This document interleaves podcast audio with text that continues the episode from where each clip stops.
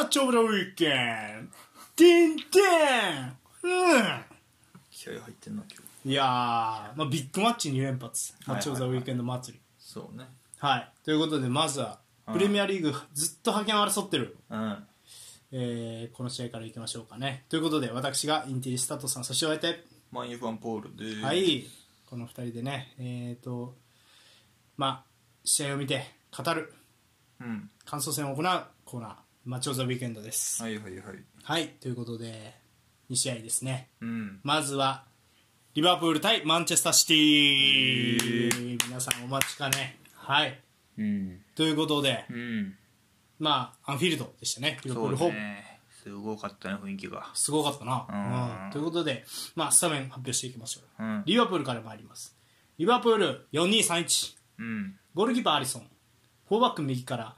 ミルナー、ジョー・ゴメス、ファンダイク、ロバートソン。うんボランチにはファビーニョと、えーチアゴ・アルカンタラ。はいはいはいで、えートップ下がフィルミーノの左ジョタ右にエリオット、うんそしてワントップにモハメド・サラー、うん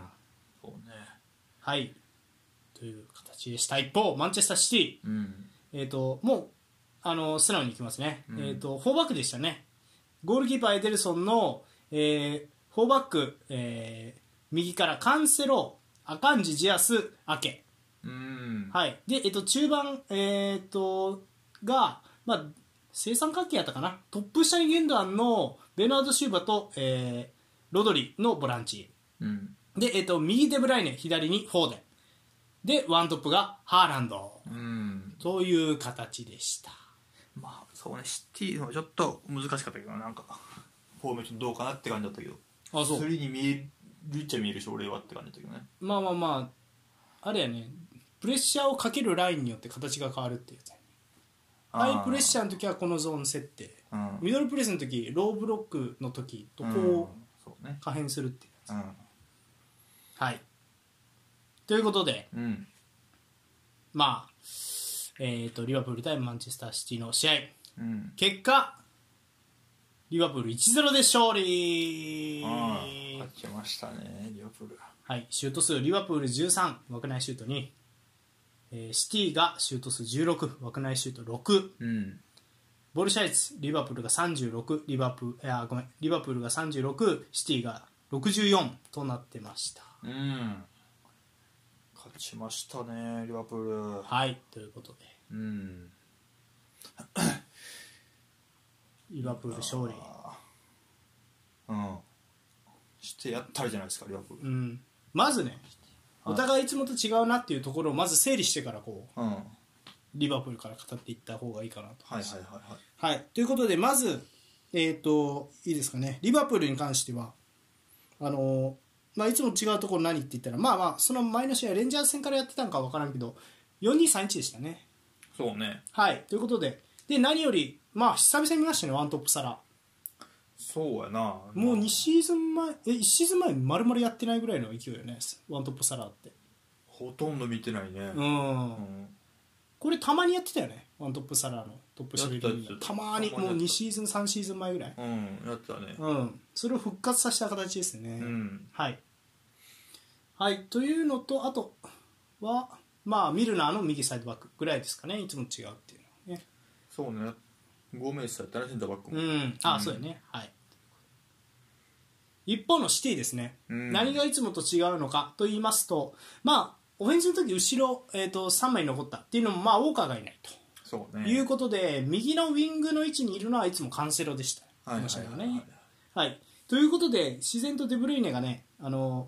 まあ、守備の時はまあ右を担当するっていうような感じでしたね。で、えっと、なんやろうな、まあ、シティは多分、まあ、基本はいつも通りの引いて守る時はね、442ベースなんですよ。うんただ、まあ、前にプレッシャー行く時に関しては、デブルイネが右肩あたりになってプレッシャーかけていくっていうようなスタイルでしたね。うーんはいはいはいはいそうねまあ、捕まえ方見るとリバプールが433で来るからそれを想定したような捕まえ方やってねハーランドアンカー切りながらギュンダンと、えートップ下のギュンダンと右サイドのデブルイネがこうガッと出てってそれにこう連動してカンセロとかがグッとこうスライドするっていう形やから、うんそうだから俺は3バックになってゾーンっていうよりはスライドしてるからそう見えるだけっていううーんまあそうねう確かにん、デブルイネが右から追っていくから、うんそこのカバーにスライドしてカンセロがデブルイネがいたポジションまで上がるからっていうスライドの形でそう見えてるだけで、うんフォーメーションが3バックだったっていうことはないとうんなるほどね思う、うん、確かにボール持ってる方がもう3枚って感じはしたねいつもボール持ってる時はそうですね、うんうん、っていうような形でしたね、まあ、カンセロの、まあ、右でウィング起用というか、まあ、右でね、右サイドバック高い位置まで取るっていうのも、うんまあ、僕は久方ぶりに見ましたいよやねー。なかなか見えへんかったねうん、というような試合でした、はい、そして、まあ、じゃあホームなんで勝利しうんたリバプールからはいはいはいいきましょうか、いやーうんまあそうねやっぱ点の取り方もうん含め、うんもう滑ってしてやったりじゃないですか、うんアリソンから一発ねうんまああれカンセロのミスっちゃミスかなって感じもするけど、うんもうサラうまかったねうん前向いて落ち着いて決めてあれも良かったしうんなんか全体的に全員が良かった気がしたね、うんなんかあんだけハマってやっとシティが勝てたなって感じもするうんうんうん、そう誰がっていうよりも全部良かった気は俺はするけどねうんまあゴメスかな一番良かったと思っておー俺なんかあんまり今シーズン調子良くないで叩かれてた時もあるっぽいけど、うんこの試合は良かったねそううんゴメス良かったと思う俺俺結構ハーランドにヘディングで何発か行かれてるの全部ゴメスの上空やなみたいなイメージがある行かれてるっていうのあのシュート打たれてるはシュートまで行かれてるるけどハーランドがまだそんなヘディングうまくなくてよかったなみたいなロナウドやったら決めとるなみたいな印象というかあー背中から来られてるからやっぱりこう捕まえきれるのはやっぱ難しいかなみたいなそうか俺むしろゴメスが良かったのはなんでかっていうとミルナーがいるからっていうのはめっちゃでかいと思うわああまあそれもあるかあーミルナーとエリオットの左サイドの囲い込みがめっちゃ良かった、と思う、ね、そう確かにエリオット良かったなああエリオットめエリオットとミルナーのとこめっちゃ良かったよ、うんうんうんフォーデン何もさしてもらえんかったな、うん前半っていうイメージだったねそうだねうん確かいやでなんなんやろ守り方見てもちょっと、まあ、カンセルが上がってっからっていうのもあったけどにうんどうもこう右に誘導して右で取り切ろうみたいなイメージはあったねファビーノ、うんミルナーエリオットでみたいうんイメージはあったねうんうんななんかこうシティがこうやり直せないみたいなイメージがうんうんあったかなっていなるほどねううんああそうねうん、でまあやっぱワントップサラーのあのねやっぱりゴールとあと、まあ、もう一個ぐらい決定的なやつあったかなエリオットのスルーパスからサラーみたいなね、うんうん流れの中からはいはカウンターからみたいなでまあそれ以外もやっぱあれやなこのそのラフなボールっていうのかな、いうん俺は結構なんていうのかなこの試合目立ったのは、うんあえてワンバンさせるボールあえてワンバンさせて処理しにくいボールをさらに送り込んであーうるえみたい な印象やったねはあなるほどねそうそう相手ワンマンさせるから、うんその何やっぱ空中に浮き球の処理に困ってるところをこう競り合って拾うみたいな、やっぱりうんうんリバプールお得意のねはいはいはいなるほど技だったなっていうのとあとは何ですかねまあうんそうねファンダイクも良かったよねファンダイク良かったな、うんまあハーランド抑えれてたって言ってもいいんじゃないかって感じはするけどねなんかそうかなんかうんねそでんもなやられた感は俺うんないけどなハーランドのあのループシュートとかあってアリソンのやつどんなやっけだからあのファンダイクの裏ドンって抜けてそのままアリソン詰めてきてループシュート決めたやついや決まってないよ決まってはないけどうんちょっと忘れたうんそうとか俺結構ハーランドがだから結構3点ぐらいこう枠内シュートあってまあアリソンが止めてキャッチしたのとうんまああとはまあアリソンが2本キャッチして1本枠外行ったからうんうんだからもう一回やったら分からん気もせんでもないうんと思うハーランドに3本シュート打たしてるってエリア内からねああそうかで幻のゴールもあるしああ抑えるねあじゃーあ抑えるじゃあファールファールうんそうそまたボックス内まあそうかやられてたのかななんかそのまあハイプレスの裏取られるとかあんまなかったかなかったねうん、それはなかったうんいやだからやっぱ高いラインやったら守れんなっていう感じがするそう、ね、前言ったけどそう、うんやっぱスペースが広ければ広い広いほどファンダイクのスピードが生きてくるなっていう感じがするけど、そうやっぱ狭いとことか、まあ、押し込まれた後の、うんまあデブルイネのパスとかがやっぱきついよな、みたいうんそうねなうん、結構そのシーンハーランドのシュートのシーンそのうち2回はデブルイネが絡んでるああそうだからそこをね、そうかうん、っていう印象やったかなうーんただあのこれはあれですよね久々にこういうクロップを見たって感じがするこれクロップこれで確か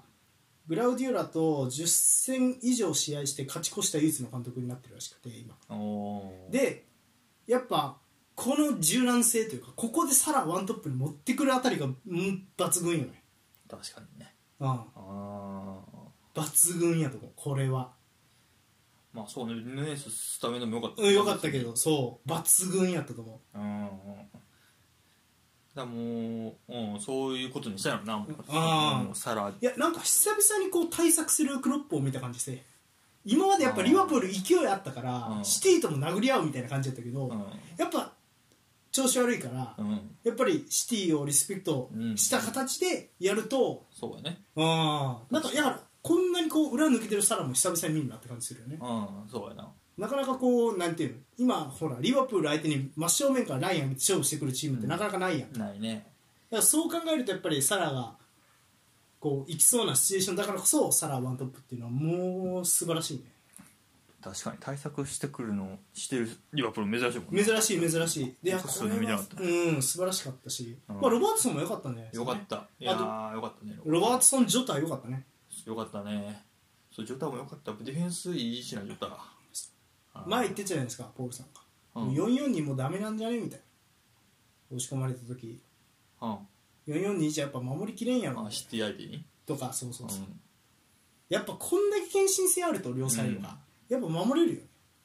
もう六やからなそうなるとだからそうだからまあ6っていうか、まあ、442のゾーンディフェンスサイド攻められましたってなったらやっぱスライドして瞬間的に5にはなるっていう規則があるの、よ基本的にうん囲みましょうっていううんだからずっと44でゾーンだけしてるわけじゃないから普通サイドから攻められたら、まあ場所を埋めるためにこうサイドハーフの守備片方は守備するみたいなもう片方はサボっていいんだけどね、うんっていうルールがあるからそれを守ってるか守ってないかあーアントニーは守ってないっていうのとあとおそらくごめん関係ないけどユナイテッドはちょっとマンツうんーが強いやん守り方そうねでリバプールは結構ゾーンやろ、うんもう完全に場所やろだからサイド来たら2人で囲い込みましょうとかっていうルールがちゃんとあってそれをしっかり守ってるっていうエリオットとみんながねうんだから人についてって6枚に後ろディフェンスラインしてるっていうわけじゃないああなるほどねうんそれをやってるクラブがね、まあ、次の試合で紹介するけど あのクラシコのねレアルとかはもう完全に下ろしちゃううんうん見やいすいでしょっていうそうねうんまあまあまあそんなこともありつつうんいやロバートソンはさすがやっぱりディフェンスもよかったしなあなんか久々にいいロバートソン見た感じですね、うんあのねあのベルナルド・シーバーの「オレー!」ってやった前半のシーンとかやっぱそうねそうこの感じあねロバートさんねファールする場所がいいよ、うんあの敵陣でファールするのよね絶対あの自陣では我慢するというか自陣で無駄なファールはせえへん感じがすうるよねんあるねあちゃんと考えてんのやっぱありうんやと思やっぱボール持ってもなんかどうしようかなでちょっと迷うとこあるけど結局ワンツーで抜け出すとかううんえゼミガスなかなかそうせんやろなってところもやっぱり打開してくるからわかるわかるだあーからこの試合でいうとデブルイネがこう右から上がってくるからカンセル上がってきてアカンジスライドしてきてっていう、うんまあリバプール側から言うと左2オン2作りやすかったからそこをジョタとロバートソンで打開しようみたいなコンビネーション、うんジョタもフラフラっと中央に降りてきたりとかそうねの2人でのコンビネーションすごい良かったなと、うんうんで途中からでもそのなんやろやっぱアカンジがそれに気づき出して抑えてたのもアカンジも良かったなとは思うんやけうど、んうんそうそうまあでもやっぱね献身性っていう意味でやっぱエリオットとジョタはやっぱ素晴らしかったねうん本当に素晴らしかったそうねよかったねうん、まあ、フィルミーヌも良かったよなよかったフィルミーノはいいですうん攻守よかったとう思う、うんん降りてきてもやっぱりモテるしいやこれはもうあれじゃないですかであのーあとはまあミルナーさんね、うんが良かったって話なんやけどやっぱ難しいのがさやっぱりそのボール持った時どうやったかっていうと、うんやっぱアーノルド不在を感じるなみたいな内容ではあるようーんまあそうね、そう、まあ、長いの裏出てそうやなみたいなところあるよねなんかうん、一本逆サイドをボンみたいなとかそうそうそうあとはまあアーリークロス気味のクロスとかもあんまなかったなみたいな、あのアーノルドが得意なやつねうんうん背中とかに巻いてくるやつとかあんまない,、ねないよねみたいなうんとかやっぱ必殺技1個減らしちゃううんやんだからそこはどうなんかなと思うよねそうねそうだからなんかねこの試合での最適解を見つけたけど、うん今後その何ボール持たされた時の課題うんをやっぱり解決させ続けないといけないうんような気がするまあそうねこの試合よーって感じはするもんねやっぱりうんする試合ってよーっていう感じはうんするうんそうでもなんかこんなにディフェンスラインがこうしっかりこう機能したのも久々に見た感じがするなリオプールはやっぱそのアーノルドいないことによってそのゴメスが無駄にさらされずにあーちゃんと制限がかかった中プレーできてるからゴメスもある程度なるほどねうん良かったように見えるしうんっていうような感じがするねあるかもねそれもうだからもうなんか強い相手にさもうミルナーとヘンダーソンローテーションで右サイドバックいいんじゃないとか思うけ どなレアルとか相手やったらボール持たしてそうね、うん確かになそうそれまあそうだな、まあ、それで勝てるからなこの試合みたいにうんそうそうそうまあただそんな勝負してきてくれないからそこは難しいよそうねだなここまで勝負してきてくれるチームがうん果たしてどれくらいあるかっていうと難しいよねシティ本当シティとバイエルンぐらいこんな打ち合ってやるぜみたいなそうだね、うんなかなかないもんね、うんリバプールただやっぱそう、うん、でやっぱサラーのフィジカルは異常やなやっぱなんかうん体嫌いで強くなりすぎてるみたいな、うんあったけど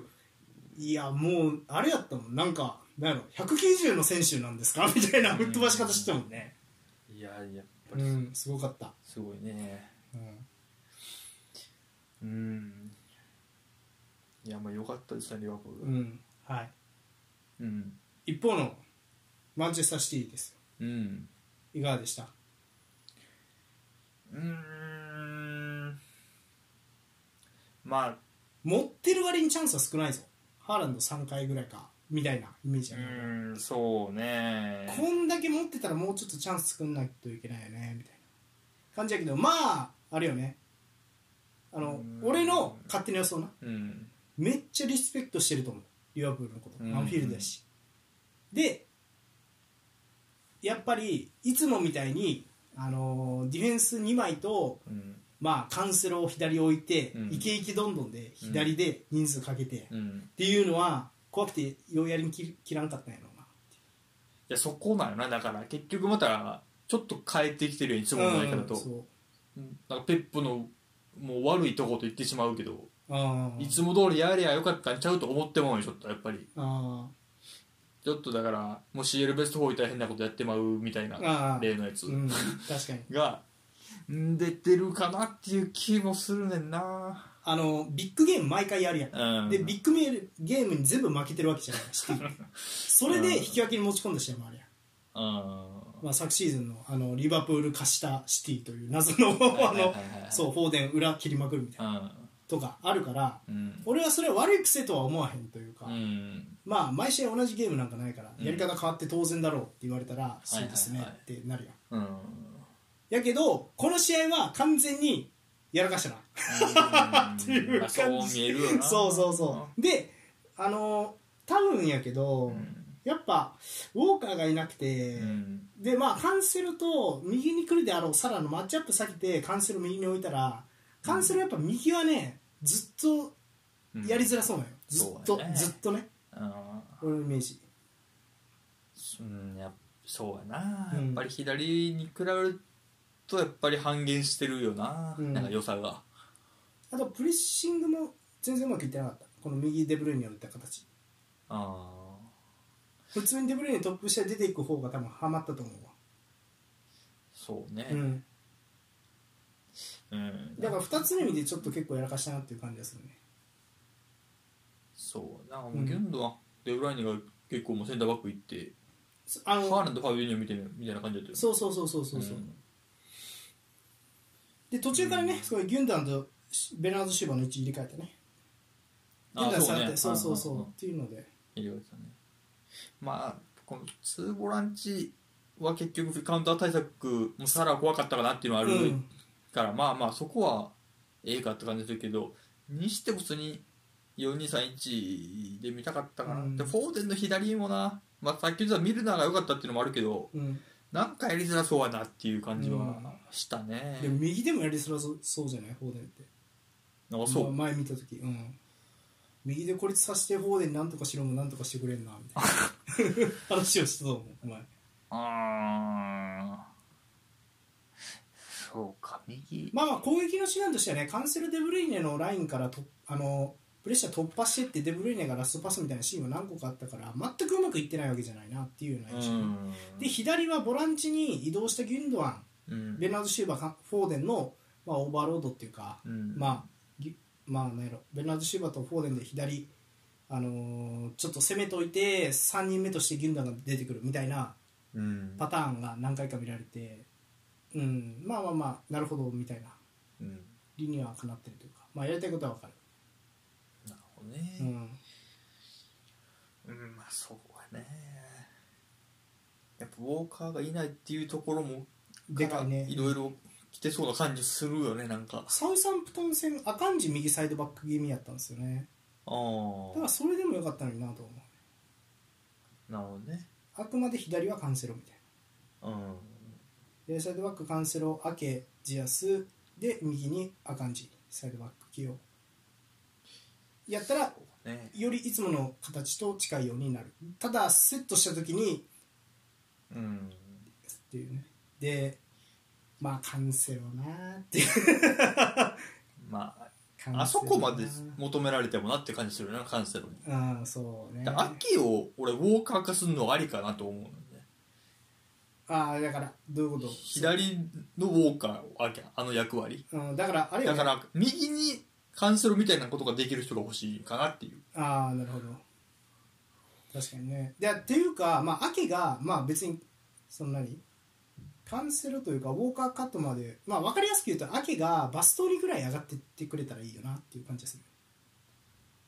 あ上がらすんやもうそのウォーカーか俺そのディフェンス面そのもう引いてカウンター対策やりますっての人ああやったらでもこの試合はやってたんじゃんってうまいこと言ってたんじそうだから右に今世カンセルやったけど、左のカンセルと同じできる人を右に置きたいなみたいゃなん右におう例えば、いや分からん今誰がおるかできるか分からんけどうん、デブルイネ右サイドバックとかじゃないとそれあんまりこうイメージが分かへんもうそこにフォーデン置いてもらうとかああ右サイドバック方ねうんもうお前さそれイングランドが泣くって言ってたやつやん けじゃあ代表で同じことやっても分からんけどうんぐらいこうエキセントリックなだからやっぱうち左で右足のカンセルが持ってるみたいに、うん右で左足で持たせたいよそこ同じことやらすならあーで右のサイドバックフォーデンだからちっちゃいこととかおったらそこで使うのもありやったんかなとか今思ったりするけどあーそうね確かになだから、あのセルフィオ・ゴメスが信頼されてないのも辛いよねあーそうサイドバックが信頼されてないの要はそう言うね確かに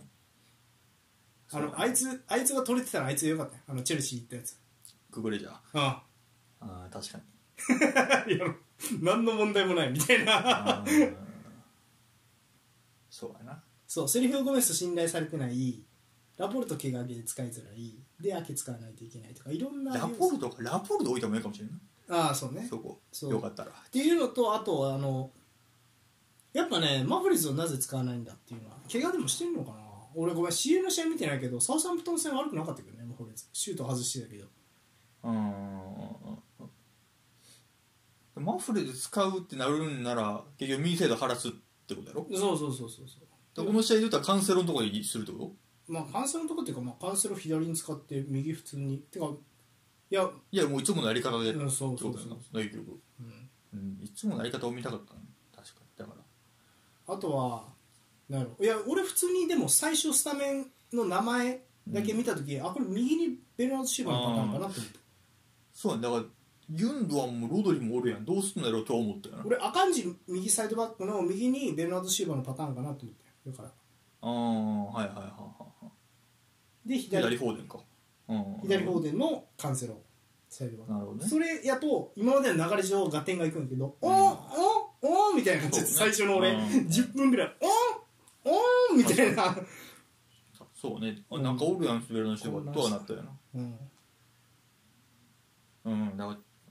ーんいつも通りやらんなーって感じだよねそうね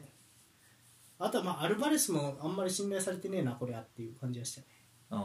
まああ、サイドの選手としては持ってないって感じやなギュンドアンを変えてくるっていうところはそうねうんっていうのとまあまあでもハーランドはシュートまで来てるから良かったんじゃないかなと俺は思うねうん、そうやなむしろもっと降りてきてもいいんかもしれないな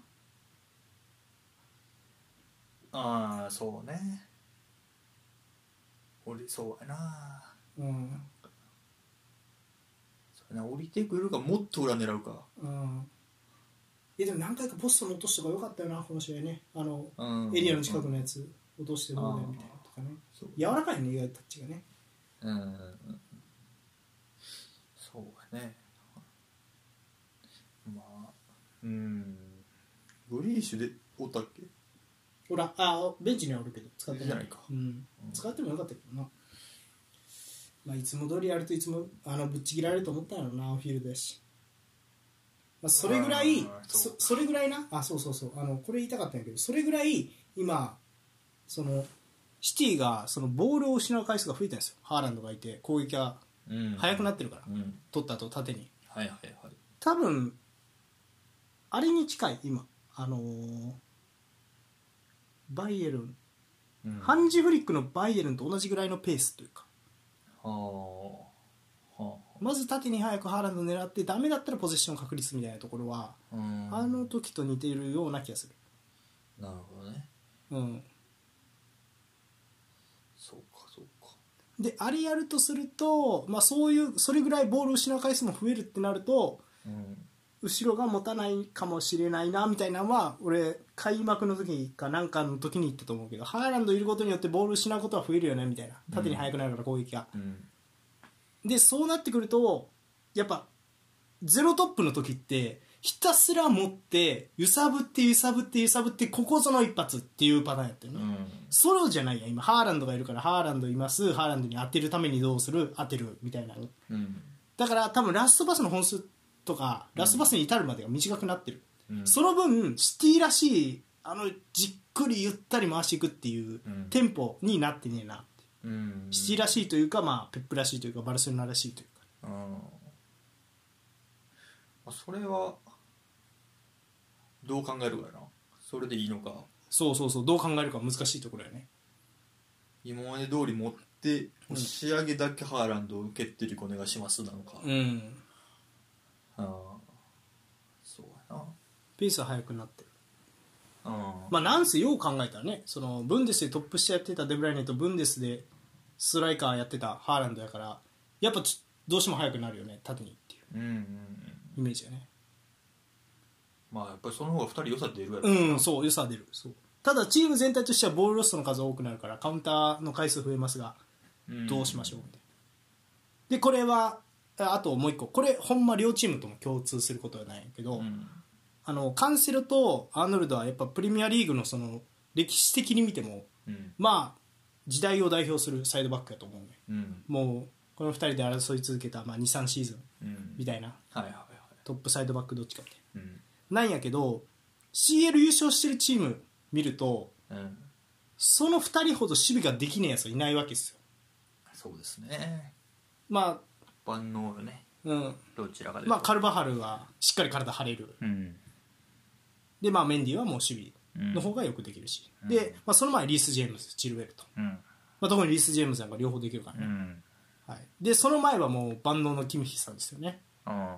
まあまあまああの時のアルフォンソ・デイビスはちょっと怪しかったなっていうのはあーあるけどそうねそう考えるとこれぐらいまでヒリヒリするゲームやとアーノルドいない方がいいいいない方が勝ってるな 気まずいねでもアーノルド使わないとカンセルおらんかったら買ったかもしれんないそうやねカンセルおらなかったら点取られてないよでもリア ルに確かにやろ直結してもうてるそうそうそうそううーんだからこの両チームね CL 取れてないですよねっていう弱点にもあるよねまあまあまあリバプール取ったけどアーノルドで1回ああそうやねうんまあカウンセラーそうやねまあシティが今年取られへんかったらなんかそんな話も出てきそうだななんかハーランド打ってこのペースで点取ってるフォワードおってうんリーグ戦無双してますってなってるけどっうんてなったらまあそういう要因も挙げられるかもしれない、うんなんかかといってじゃあなカンセル出さんかったら左の攻めいけんのかって言われるとねジンチェッコ出しちゃったっすよねってなるからなそうねまあゴメス使うのか明けで行くのかって感じよねうん、難しいねそう難しいこれは難しいマジでうんまあまあだから普通のシティがみたいなねやっぱりちょっとや、そうペだねップのこの替えこの癖感じそうんなんと分かからんでも普通にいっても負けるとき負けるからなリアル戦普通やったよ極めて去年の CL そっちの方がまあ俺はなそっちの方悔い悔いが残らんってそこうとだよねそうそうその、お前ら何事やって負けたんやろまあだから別にアンフィールドでアウェーでシーズン序盤だしってのもあったと思うよあ別にここ落としてもなみたいまあまあそうなまあまあまあいや分かんないけどねうんちょっとまあだから次ホームだらからうん、んそう次ホームだからまあいつも通り行くかもしれんしまああとはまあねでそうねだからリバプールはその時どの順位に出るか分かんないけど、まあ、アーセナルが最後まで競ってきてるならアーセナル戦もどうしてくるかお楽しみよねああそうやな延期になったよねアーセナル戦あそうそうミッドウィークミッねドウィークあったけどそれも延期になったのも見てる方としてはありがたいよね、うんシーズン後半でやってくれたう方んが、確かにうんだからそうやなその似たようなタイプのチームアーセナルとうん、どうするのかリバプール戦のようこにのシティやったらアーセナルの方がよっぽど両サイドからの攻め機能してたようんそうやなリバプールに対してうんそう思うわああそうだかえ変なことしてないもんアーセナルやっぱり自分らのやり方でやったけどなああそうあとはまあ相手にアーノルドいたから ねそうだからアーノルドむずくない、じゃあアーノルド出さんでいいやんって言うと20アシスト丸々減るんようんで20アシスト以外にもさアーノルドの裏からのボールがきっかけになってゴールになったのも合わせたらまあ、うんそれが半分ぐらいあったとしたらさ30点ぐらい損してるわけだうんで勝てますかシーズンってなるとうんってなるやんそうやなでめちゃくちゃ難しくないそのアーノルドカンセロ問題ってどうしたらいいちょっとお便りも欲しいね、まあこれ本当にあの全然関係ない普通オタでいいからアーノルド問題ってどう思ってるの特に俺リバプールファンの人どう思ってんかなって思うねそうやなああシティファンのカンセロもそうやけどで言っちゃ悪いけどナポリ戦のゴメスとか、もうアーノルド帰ってこへんからもうかわいそうの極みやったのああなるほどそうだからそうゴメスが悪い選手なんじゃなくてっあていうことなんよああある程度サイドバックやってくれたらこんだけやれるんやからうんゴメス、ある程度はあうん抑えれるんやからそうやねだから、まあ、さっき言ってたみたいにもうビッグマッチだったら外すの選択の方がいいんかもしれないいいよねそうねビッグマッチはまあヘンダーソンか見るなうん 疲れてない方みたいなうん前半後半でいいよね45分の男としてうんうんまあそれも一個の手やなうんやっぱりいやでもこれさああとよくやったなって思うのはやっぱさまあああとごめんリバプールで一個言い忘れたことがあるうんヌネスはどう思います、まあ、この試合だけで俺2ゴールぐらいヌネスで損してるなっていう感じはした けど逆に言うとヌネスに2回ぐらいチャンスあったよドリブルで剥がしてってとうんうんうか、んあったねだから、うん俺の説なうんいずれケチャップドバの時期は来ると思う、ヌネはいスはいはいはいだから待っていいと思うわちょいちょい使いながらこのペースで、うんそうなってくれな困るしなリバプールとしてはうんで俺はそうなるのが結構濃厚な気がするうんうんうん普通にやっぱあの身長であの推進力ってんね、あのなんやろうな推進力はやっぱりあねあるよなだからそのなんていうのブラホビッチ的というかそうんうの、んうんなんていうの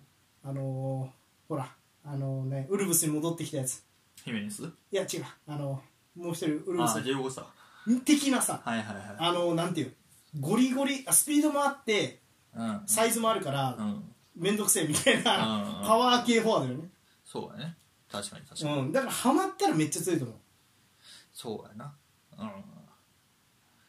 から俺は待つのに一歩やねんけど、うんもうダメなんじゃあのなんていうのごめんあのフットオンエアっていうね別のポッドキャストやと、うん、うん、あのオフサイドにかかる回数がモラタと一緒で怪しいっていう説もあるあよー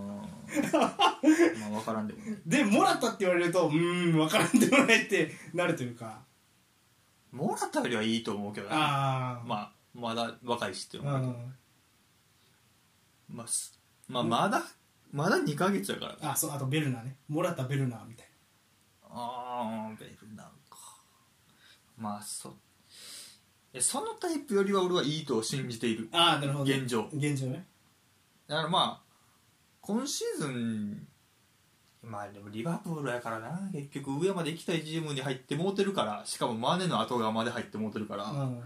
やってくれたら困るっていう気でおると思うんやけどリバプールは、うん今シーズンから、うんまあいうーん1って13やなお なんで素数なん11って13やな13ゴールいって俺的にはああ13ゴールでで OK としてないちょっとかわいそうかあなあとなるほ思どうね今シーズンね、うんその次のシーズンは何ゴールぐらいと思ういや次はもう20ぐらい取ってくれああなるほ困どるまずはっていう気はそうか、おるうんいかんくてなんぼ 7なんで素数なん なあ素数めっちゃ選べようん、いかんくてなんだ。ああなるほどうん。ってことでじゃあ素数ねですってことでうんまあ俺は全然に今シーズン20あると思う今からどんどんどん、はいはい。あれ全然あると思う、そうなってきたら、いや、もう上の方までね。うん、俺も素数にしようかな23取 るね。まあ、今年ハードが23に得点もないけど。ああそうやな確かうんにはいっていう感じですかねあとちょっと待ってなんか喋り忘れたことあるかなうん。まあ、そうかな。まあ、ヌネスは、高さという武器もあるしね、ちゃんと。だかああターゲットマンとしてねうん、らそこもアーノルドのデッキにもかかってくるかもしれない。ヌネスがどれだけ点取るかは。うん、そうなると確かにうん。いやーまあこんなもんかなまあやっぱうんこんなもんです、うん僕はマフレズうんで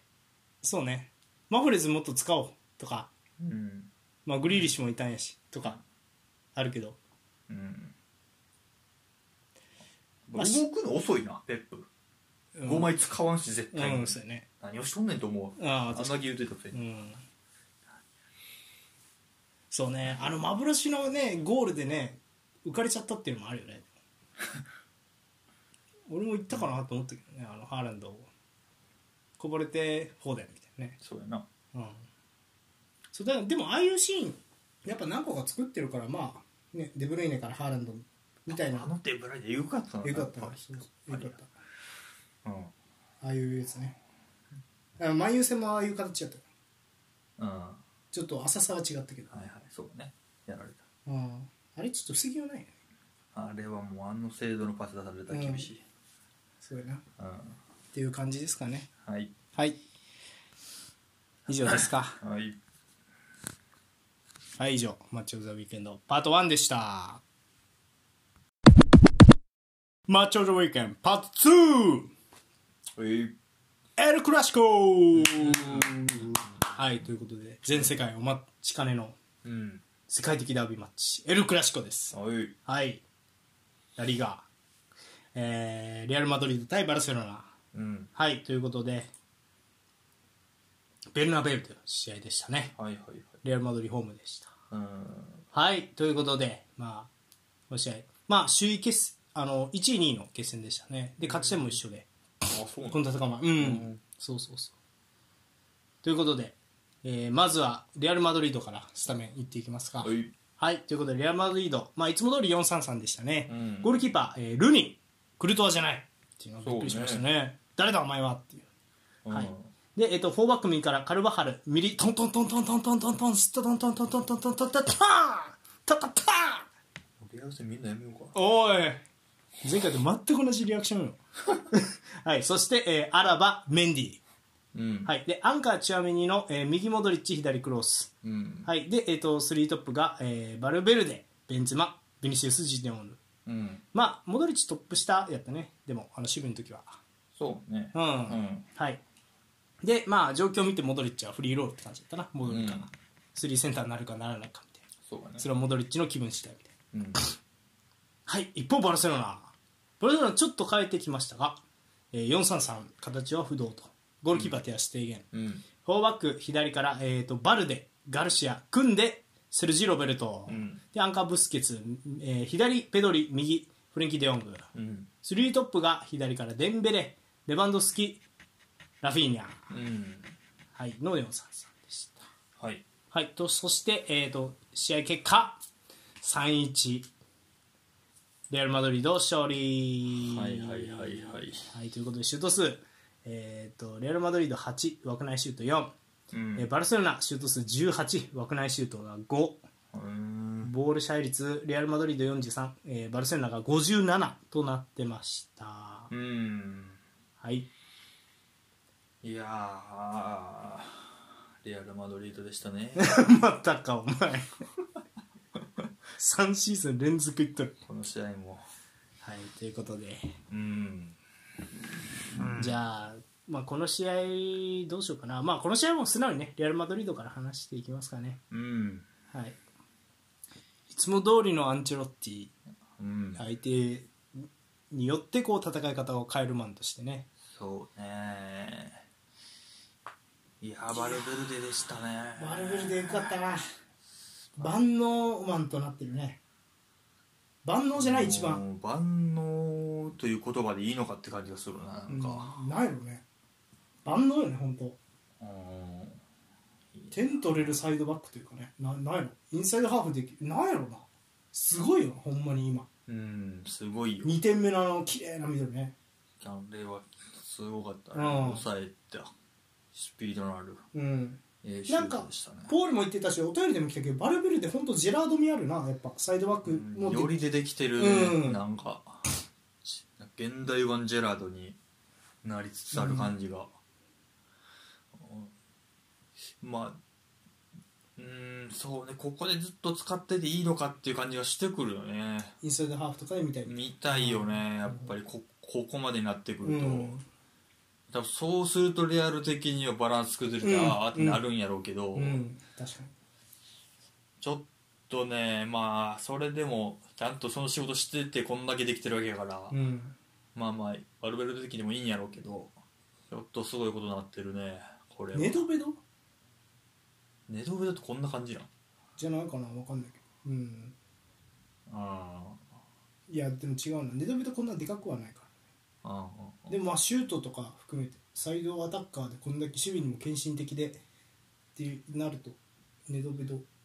そうねあんま俺見たことないからね逆サイドまで顔出す時はうんうんうん出そうすしそうそう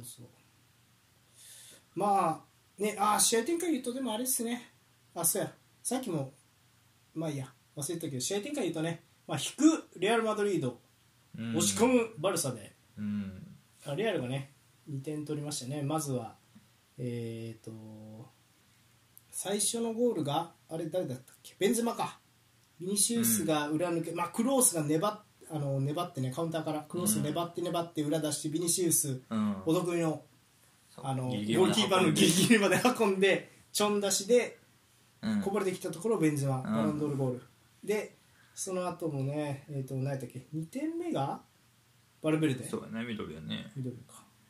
うんそうねはい、で3点目が、えー、とベンゼマの3点目 PK あ3点目 PK かロドリゴあそうかそうかそうかまあその前にバルサ1点返したけどねあーバルセットに返しましたね、3点目ロドリゴの PK かそうかそうか、はいということでうんまあバルデルではマジでどうなっていくか楽しみですこれうは、うんん、まあ、1点目のカウンターも良かったねクロスクロース俺俺が見た中で一番良かったクロースちゃうかな、ドリブルのは運びもこの試合は多かったね、うん俺が今まで見たクロースで一番良かったあのーこんなにプレッシャーかけるレアル・マドリードもあんま見たことなかったからそれでかもねああ確かにそこをすり抜けるためにうん能力を発揮したみたいなところあるのかもしあ確かにねれない。うんそうかもしれないうんそう運んでまああの1点目のスルーパスもうんあのあの状態で出せるのもさすがやしいやーそうねしかもあのせいだよ、うんあの状態ででまあディフェンスもまあまあ頑よ張かっってたよねかっただし、そうクロスディフェンスいいよなそ実はうねねうんあの乗るか乗らないかだけで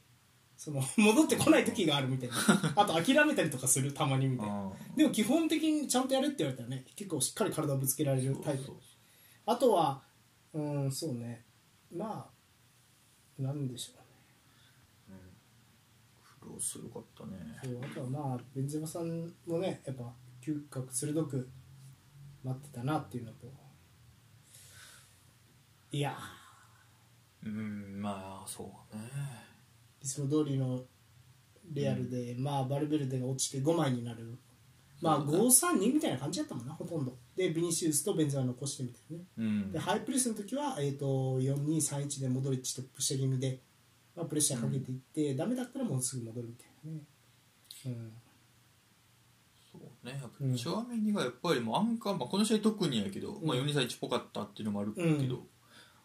なんかずっともうアンカーって感じでもなさそうやもんなマジで、そうだねクロスとポジション入れ替えたりとか、うんモドリッチクロスが下がったら自分出ていくとかあとねもう一個あのゴールキックの的になってるのはチュアミニやったねトップ下のとこまで上がってああチュアミニで競って、ね、そうそしたら何ベンゼマとバルベルデとか近くにいてそこにこう、うんこぼれ球で拾っていくみたいうんうんうんそうな、ねなるほどあその使い方なるほどと思ったねうんそうだなだからマジでもう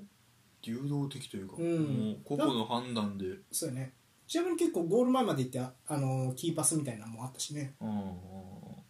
まいしなそうねカセミーロよりうまいんよそれが多分いいとこだうよね、んこの選手うんそのああプレッシャー囲まれた時何回かミスみたいなのあったのが気になるああったねあまだ、あうんうん確かにそれはちょっと気になるね、うんまだとゴール前でもあったしなうんそうそうそうその辺多なん分かカゼミロさんはあんな無理しないからねそもそもあれだったらそうもう他の選手逃がしちゃうそうそうもうその判断でいいよねと特にゴール前攻められてる時は、うんうんそうせなあかんしうんその辺もできてくるようになればも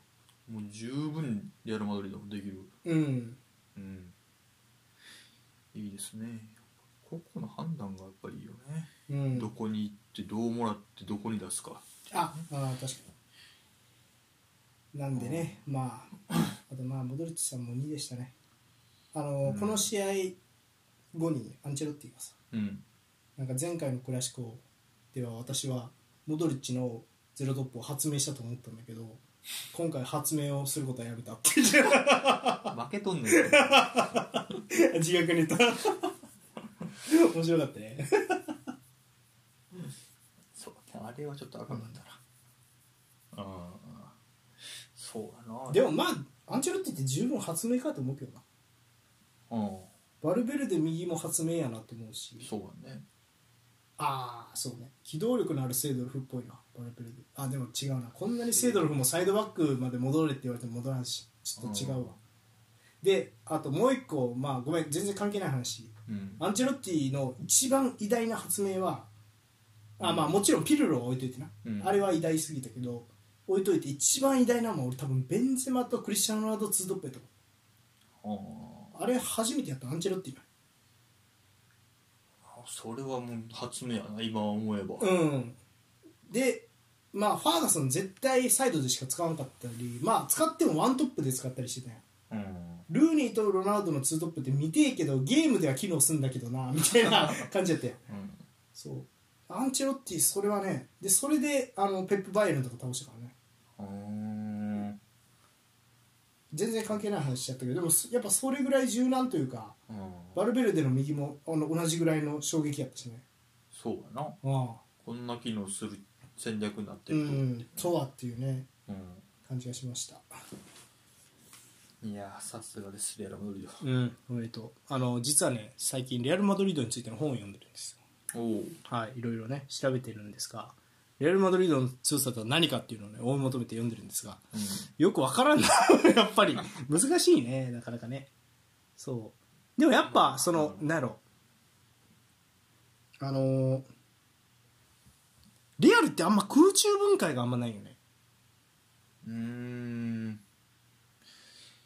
なかいか勝ってるからなのか、うん団結してるから勝てるのかは分かんないけどそこのサイクルがすごいうまくできてるというかうんあんまりリアルで内紛とかってイメージなくないそうねうんないかアザールとベイルがあんだけ干されててもさ、うんめちゃくちゃこう不満とかはあんまないやん、まあ、ゴルフ行って叩かれるとかはあるけど、メディアに叩かれるとかはあるけど、うんそうみたいなところがまあいいところかなとは思うねそのなんかうんうんこう同じんあのまあそのレアル本に書いてあったのは同じえーとね、組織に対して、まあ、私利私欲なくこう尽くすようなうん精神、価値観うん持ってるような選手をできるだけ集めたいっていうのと、まあ、なんか好循環を作りたいらしいよねレアル・マドリードってあのうん1個の例、めっちゃ簡単な例言うとベルナベウっていうあのスタジアムうんあれができるまで30年ぐらいリーが取ったことなかったレアル・マドリードって実はええそうなでベルナベウ作ったのベルナベウさんっていう人がいてその人が作ったようんあれうんな8万人とか入るやんうんで最弱のチームに最高のスタジアムってめっちゃバカにされてたんやってへえでもベルナベウさんが望んでたのはスタジアムをでかくしてとにかくうんでその収入でお金ができたらそのお金で最高の選手を集めてうん試合に勝つ、うんで最高の選手がいるから観客が見に来るうんでそうするとまたお金が入るはいはいはいで最高の選手買ううん観客が見に来るっていういいサイクルを作ろえーうみたいなそういう組織論だしおうレアル・マドリード全体としての、ね、組織論なるほどでそれってペレスがやろうとしてることもそううんうんだからなんかそういうこうサイクルを作るみたいなイメージが俺はすごく印象的やねレアル・マドリードってまあみんな目指すところではありそうやねうんそうそうそうそうそうれはっていうのとそうでやっぱりなんかその同じ価値観の人たちをできるだけ集めたいみたいなところもあるらしくてうんなんかそうなるほどねレアル・マドリードの価値観に合う選手を集めるみたいなでだからそなんかそうそうそうそこはあんま感じへんなうん、よくわからんよねでもなんか例えばワールドカップで活躍した選手取りがちやんクロースとかなんかああそういうことあのいやわからんそれはなんかそういうのとかまあなんやろできるだけこう勝負強い選手を集めたいみたいなところもあるらしいねビッグマッチに勝てる選手、まあ、ワールドカップで活躍ってもうほぼほぼ個人やもんな個人能力というかあんまチームでかなんていうかなやりましたみたいなそうあとまあ世界一4年に1回しかないから世界一プレッシャーのかかる大会やんワールドカップが、うんそうねうんメッシが決定機ミスる大会からねうんプレッシャーありすぎてうんだからそう考えるとそういうところで活躍した選手を取るっていうクロースとかあとあのハメスとかね、ハメスはそうやなうん監督はうんまあ、あとはまあ戦える選手っていう意外とねまあもうそういう伝統を作ったでもでかいよね結う局んそういそううチームですよレアル・マドリードはって言ったらそうですよってみんな思うっていう、うんそんなあそうブランディングねそそここまもあでるのタレントがおるしそういう監督が苦しいっていう、うん、っやっぱり強いよねていうのは思いますうんで一方それとはね異なる価値観で動いてるうんそうねバルセロナですようーんあこれバルセロナについてさはどうしよう俺から熱く語っていいですか最初にちょっといいあのですよなぜなら俺バルセロナ何試合か見てるなぜならインテルと2連戦やったからあ俺もインテルは一戦だけ見たけどやろ、うんでまず初戦なインテルとの初戦うんはもうアーセナル式というか、うん横に揺さぶってサイドから仕掛けて崩しましょうみたいうんなでそれがインテルの5バックにうん沈黙みたいなああやっでたデンベレが沈黙みあたいなどうしよあういやデンベレ頼みでデンベレをディマルコうんとムヒタリアンとかで抑えられたらどうしようもないねうんうんが、まあ、インテル対インテル第1ラウンドうんで第2ラウンドうんポールも見たしねうんあの試合何が違うかって言われたらまあその3ダイヤモンドさんの343に攻撃の時になって、うんでセルジー・ロベルトがうんデンベレが引っ張ったスペースに入ってくるからデンベレがよりワンオワンしやすくなる、はい中にはワはンオワンとか中に突破していく周りと連携して中に突破していくっていうプレーがしやすくなってたうんで結果的にもう、まあ、点も取れうんたただ、まあ、両方に共通するのはやっぱロングカウンターを食らいやすいなみたいな特にうインテルとの2戦目はやっぱりピケ使ったっていううんあピケガルシアでなかなかそのロングカウンター止めれんかったねってでも俺あのインテルとの2戦目もう一回やったらインテル負けるやろうなって思ってて正直うんうん結構セルジー・ロブルトのゴールとか綺麗やし狙った形やったからもう一回やってインテルがあのロングカウンター成立させれんのって言われたら、うんいやそんなうまくいかんやろうなって思ってたんやけどうんそれを経てでこの試合ですよそうねロングカウンターやな まただから多分ねやっぱねアラウフォ組んでとかじゃないと無理なんやろうなまあラブフォーは欲しいうなやっぱーんりスピードも考えるとうーんちょっと本当で攻撃で良かったからあんま言いたくないやっぱガルシアな最後に PK 与えてこう何全体を絶望的 な状況に追いやっちゃったとも含めてなうんそうねガルシアまあなんやろなガルシアまあうんまあオフェンスはねまあいいんやろうけど、うん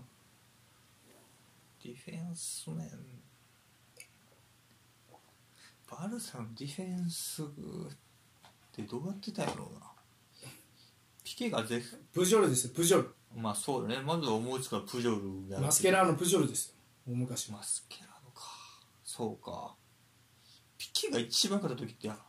早かったのっいやでもやっぱ隣にプジョルがいたからねていうことを結局ピケ自身はそんなにってこと、まあまあまあそうだねやっぱりじゃあそういう子がいるってことだよねあとまあアビダルとかねああまあアラウホにそうなってほしいって感じなんかね今の言われたらああ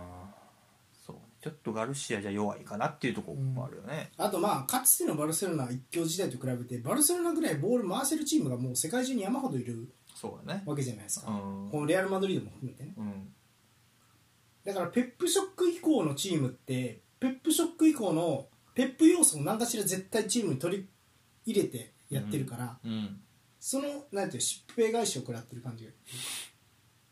まあそうねが、うん、要素を取り入れただけであのチームではないからねどこかしら弱くなってるっていうかね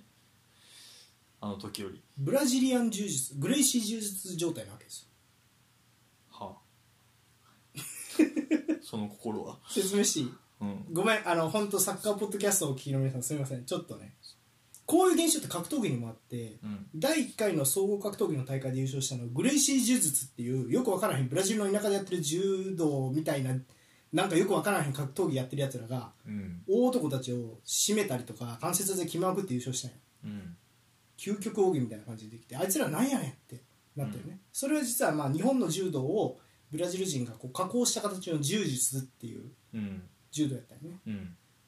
で誰もそいつらに勝てんかったお強すぎてお喧嘩したうん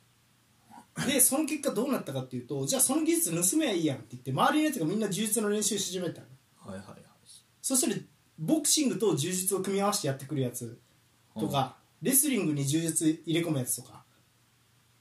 いろんなやつが出てきて結局柔術だけやってるやつは勝てんくなってたはオリジナリティオリジナルのはずなのあはいはいはいはいなるほどねそうんうだからその要素が世界中に広がってうんそれを取り入れてそれを防げるようにするとかそれの技術を体得してさらにもう一個何か人を乗せして、うんそいつに挑むとオリジナルが負けちゃうっていうはあなるほどねグレイシー柔術現象どどこ行っても話通じひんお通じるやろ でもそういう現象に近いよねうんそうねかつてはバルセロナだけがこのプレッシャーを回避できたけどうんバルセロナ以外のチームはバルセロナ要素を持ち込んでるからプレッシャーを回避できるからカウンターをより加え食らいやすくなってる気がする、うんレアル後半バルサっぽかったもんななんか、そうやな回し方かうん、なあ性格悪いよ なリアルなまあそうかそうであでそごめんだ話に流れてたけどで、えー、とこの試合、うんレアのリアルがやりあじゃあバルサがやりたかったことうんはまた変わってたのようん前はデンベレで引っ張ってるところにセルジー・ロベルトとかが入っていってみたいなうん形やったのよ、うんじゃなくてこの試合やろうとしてたのはもう完全にペップ的なことをやろうとしてるよねこれ多分ペップ的というかロペ的的というかセビージャねちょっと前に、サイドバックとインサイドハーフとウうんィングでうんポジションぐるぐる入れ替えるだからデンベレが張ってるだけじゃなくて中にいることもあったりとかうんあったねでポジション入れ替えてうんそこで崩し切ろうみたいなうっんあったあったていうことをやろうとしてるやんうんでそういう攻めするんやったら俺頭からアンソファティや間違いないやるねうんアンスファティよ絶対俺は もうバルサさん見るたびに思ってる気がするアンソファアンティスいフいやァろティやろうんデンベレ右のファティ左やってっうん確かにていうのは思ってるだからそうだからハフィーニャもデンベレも結局中入ってハーフスペースぐらいで構えてみたいなことも多かったから、うんそれやらすんなら絶対ファティの方がいいやろうしうんうんなんやったら右ペドリとかでもいいかもしれないね分からんけどガビとかあまあそそうやねうんうんありかもしれんねとか左ペドリとかでも面白いやろしうんそらそうやねうんだからポジションチェンジさせるのはねうん。それだから、腹した方がいいんよな、ハフィーナもデンベレも使うなら多分。うんクワドラードデンベレうん。で、まあそうだな、どっちかだけでももうは、絶対ずっと腹しとくとかの方がうん、いいんやろなって感じするようね。ん、で、セルジ・ロベルトはこの試合中に入ることはほとんどしてなかったよね。うんあの、そうイねンテル戦みたいに。うんまあ、ベネシウス対策。もあったし、うんまあフレンキーとラフィーニャとまあ連携してセルジ、うんまあセルジルベルトが一本裏行ってパスみたいなあれポジションチェンジの攻撃がうまくいったうんうんやつだったねあと得点がえっ、とえー、とアンス・ファティからのレバンドフスキすらしての、そうねはい、ついに取りましたねフラントレス久々に点取ってるとこ見た な、うんあれはさすがやったねそうねまああれもファティが仕掛けてるもんなううんんアンス・ファティいいねやっぱねいいねいいと思うアンス・ファティ全然ビニシウスに個人では負けてないと思う俺うん本う当んにそうねうんスペイン代表入るんかなねえどうなんだろうねスペイ怪ン我代表って誰どうなるんだ今怪我次第やけどは入れてほしいけどななんかうん武器にはなりそうやけどないないよねあの左ウィンうグんでってなるとね、なんかトーレス好きそうじゃんなんか俺スペイン代表の試最近見たわ俺全合ポルトガル戦かよ最近ああはいはいはいはいトーレスは出てたっけなんかトーレス好きっぽいなと思って見てたあーな左誰だっけ今監督ルイスエンリケかうん、うん、左か右かあどーうやって忘れたけどうん。トーレスの方が好きそうやなってあ感じあがするなるほどねそうねあとなんかプレスもなんか息切れてないな中途半端やあほなんっとていう感じがしな俺俺結ア構タッキングサードぐらいまで、うん相手のペナルティーエリア付近までのプレッシャーはいいの何回かあって、っていうのがあったんやけどうんやっぱそこからこう前に進められた後うんのそうなそうそこでそこに結局出されてるもうん確かう出された戻りちゃからあーあーってなるねにそうやな出された相手がモドリッチみたいな、うんそうだから寄せてっても意味ねえなみたいなやつが多すぎるよな レアルにうんまあそうかもしれんうなんうんそうやな いやうんでフレンキーも「良かったですか?」って言われると「うーん」ってなるそうだねフレンキーはでもね一皮むけるためにはもっとドリブル能力をアタッキングサードでも発揮してほしいうんあんだけ運べるんやからねそうやねあん運ぶめちゃくちゃもう無理してでもいいから引きつけてパスとかせんとうんもうペドリが一本すげえなんかさ右へのあったやん自分でうん何ラインとラインの間でグーンって入ってって右サイドにふわーって綺麗なボールを入れたりとかうん何回かチャンスを作ってからやっぱペドリは、でそこ行くとやっぱりディオング存在感どうですかっていうのと、うんそうでロングカウンター食らいますってなるやんうんブスケツは追いつかんいやからもうそれなんよもうブスケツピケのオリジネーターたちはもう追いつかへん年齢なんやからそうやねうんうんそうやななんか普通のチームって感じがするねなんかあこの試合はバルサがあなんかバルサうんそうやなーだから普通のチームに見えるっていうのがそれこそグレイシー柔術現象ですもう普通いや標準装備されましたよねどこもっていうイメージやろそうねだからば、あのー昔は考えられなかったバイエルももうこれぐらい回せるし、うんまあ、状況によっちゃ例えばなんやろこれ言ったら怒られるかもしれんけどインテルも調子いい時はうんこれぐらいポゼッションできるよねみたいなうんそうねうんうんそういう状況になっちゃってもう世界中がうんそうかもしれん確かにそうそれがグレイシー・ジューズ現 象だから通じへんでしょいや格闘技ファンには通じてるいやでもそうなんかそういう感じになっちゃったからいやまあそうなんかもっとこうが生きる方法でいくならウイングもっとウイングらしくさせた方がいいやろうしうん確かにでも俺なごめんこの方法がうん一番いいと思う、方法的にはこのサイドバックとポジションチェンジさせるやつアンス・ファティとデンベレ使ってるコールが言う通りうんあれやってガチンってハマったらめっちゃ攻撃力増すと思うよ確かにねもうそうなるともうアンスパティを先発で使おうよなそうそうそうそうそうでもそこまでもう時間経ったねっていう感じよねそうやなうんまあそうねだからペドリがワンツーで入っていくとことかうん、はやっぱり良いよね、うん、いいいいやっもぱっとああいうのワンタッチでポンポンって繋いでいったらバルサ感出てくる感じするしうん、それのが崩せるやろうしっていう気がするねう俺はん、うん、あと他ないのねうんあこれごめんでこれレアルの時言い忘れたけどなんか途中から出てくるロロドリゴってまあ今まではちょあんまり何も感じなかったけど今考えると鬼やなちょっとうん確かだるいのに極めやね、うんそうかそうやなうめえなやっぱロドリゴロドもやリっぱゴりうん去年あたりからうんそうねうんいいねあーベンチまあ確かにそう暑いかレアルうん、そうあと右サイドバックに途中からターミネーターみたいなやつが出てきてなんか鬼みたいな ダース・ベイダーみたいなやつがさ出てきて誰やろうと思ったらリュディガーやったねまあめっちゃ切ってたよね額なんかあのーシャフタール戦めでっちゃ塗ったんやろうんそあうーそれで点取ってはいもう血まみれになってね、でダース・ベイダーみたいになって帰ってき ためっちゃ怖かったもん悪役やんって思って、そうねうん、かっこよかったわそうああいう使い方もしてくるしなあールギガをなあとねレバンドフスキがうん何回かやってたんやけど、うんあのさケインとかベンゼムとかよくあるさ、うん降りてきてキープしてキープして裏ドンみたいなのある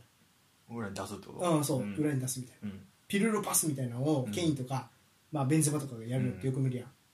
レバンドフスキやるとこってあんま印象なかったけどできてたよ一回何回かうんうんなってた気がするねでもバイエルン時代あんま印象なくてうんそう考えるとやっぱミラーがいたからそういうのをミ,、うんミラーも担ってたみたいなとこあるやんあーちょっとうんだからそう考えるとやっぱレバンドフスキすげえなみたいな改めてやっぱこの試合見て思ったうんなんかワントップで本当にその自分がど中心みたいな状況になった時のレバンドフスキのあのさスルーパスあんよう見えてるなみたいな、うんうんあのアシストのやつにしろやっぱとんでもないなこいつっていうのは思ったよちょっそう改めてねやっぱりうんできるんやなって感じようねんやっぱりとそうそうそううんだから今までやっぱ近くにミラーがいたからある程う度その何仕事が限られてたうみたいな、ん分け合えてたみたいなところをレバンドフスキ今一枚で、まあ、ペドリとかデヨングとかはほらミラーみたいなタイプではないかうら、んそうだねうん、でもまあなんかレバンドフスキすげえなっていうのは改めて思っうんいやすごいねやっぱた、りうん、すごいそうやなレバンドフスキにもっと点取らせる形が欲しいよなうん、いやー悪さなもうんタレントはやっぱいっぱいおるんやけどねうん、そうやねおんねなんやろんねだからフレンキーとか使うぐらいやったら正直ごめんあのセリーファンの心の叫びとしてケシエ使えよこのボックス2ボックス気味に行くんやったら全然頭からケシエとかでもいいよああなるほどねああ全然ラフィーニャが引っ張ったスペースにケシエ突っ込んでくるとかめっちゃ怖いようんそうねああプレジデンテって言われてたよね 確かミランではセイドルフ以来のプレジデ ンテようーんもっともったいないかもうケシエセンターバックうーんまあそれもあるよねただ足は速くないからな それは知らんけど じゃあいいねそうやねいやーうねんいやだからやっぱなあーもっとだからもうフレンキでもガビでもいいけど、うんもうでブスケツペドリおるわけやから、うんやっぱもっともうなんか中盤でリズム細かく作って、うんでまあデンベレが裏抜けるのかうんレバンドフスキに当てんのか、うんみたいな感じがいいな俺はバルセロナはって感じるのよねなんかどういうことだから中央のペドリとかデヨンが降りてくる回数が少ないってことあー降りてくるというかそう崩す時に早くボールが動いてないってことねワンタッチああそうね、うんもっとポンポンポンポン動かして、もうスペースできたらそこつくみたいな、うんまあ、そのことシャビイニエスタでやってたようなことでいいと思うんやけどな、うんそれできると思うしな中央でのワンタッチコンビネーションが少ないとうんなん確かそのサイド使うのもいいけどうん使うまでにもっと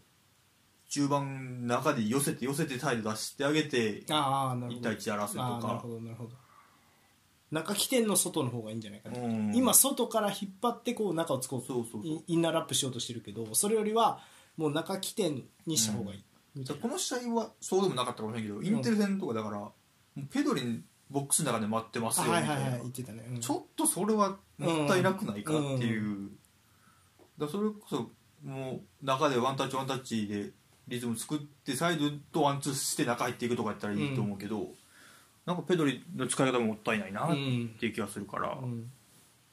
だからその辺も含めなんか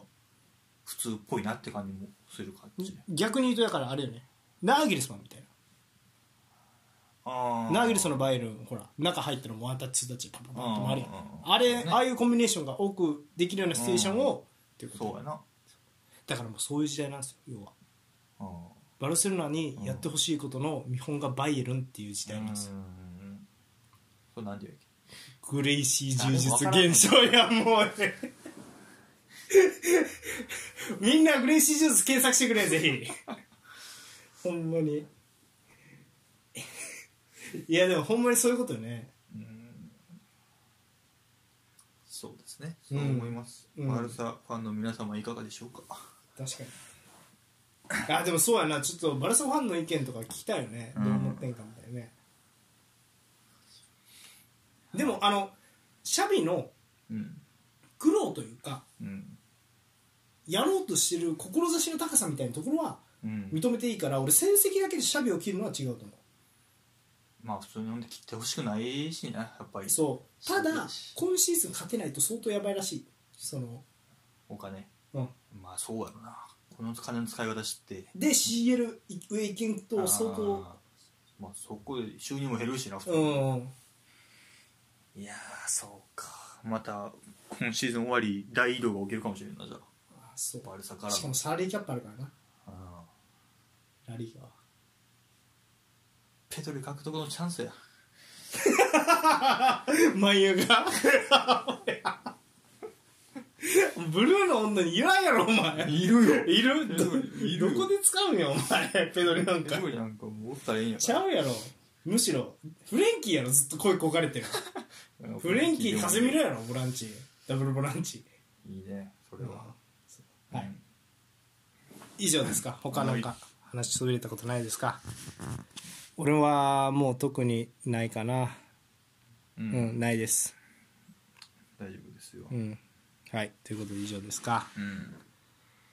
はい以上まあビッグマッチ2試合だったんでねマッチ・オブ・ザ・ウィーケンドも結構力入りましたねそうねはい以上えー、ラリーガのエル・クラシコでした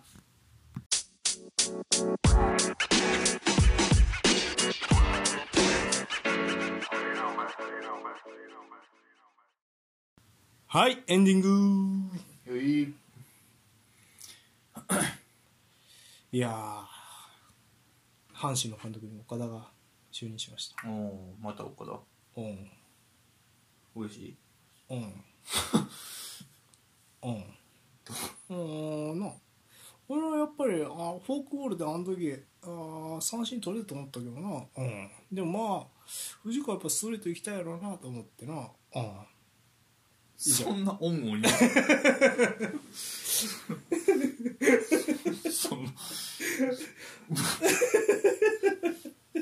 こういうイメージやんそそういやー出戻りはやっぱどこでもありますねフロントと揉めたらしい岡田監督って阪うー神、んどの世界も一緒やな、まあそうやな、うん、で戻ってきたらしいよ、まあでも優勝してるやんなうん、リーグ優勝もしてるうんし、そうそうそう日本シリーズも出てるよね、まあじゃあいいいいかうん、楽しみやね、うんいいじゃんうん、はいいやーちょ今週多分1時間超えるな合わせてうん超えてんじゃんうんね、うん久々に熱の入った楽しい楽しいマッチオブザウィーケンドでしたがうん来週マッチオブザウィーケンドを取り上げるのはまたまたプレミアリーグチェルシー対マンチェスター・ユナイテッドうんチェルシーポッター監督になって無敗ですねまだあそうかはいでさらにねチェルシーは監督交代した年は強いというジンクスもありますね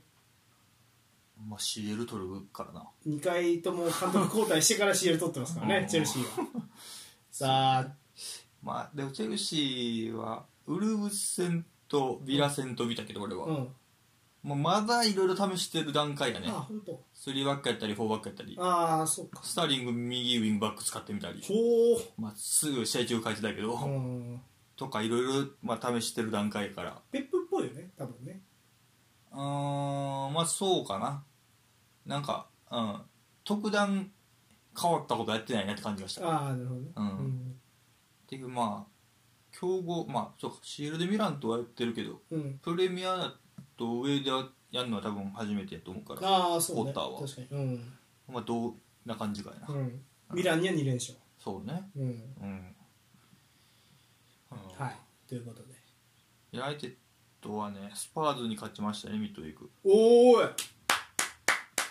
今シーズン一番良かったねあ本当。うん、うん一番良かった出来がほら言ったよスパーズ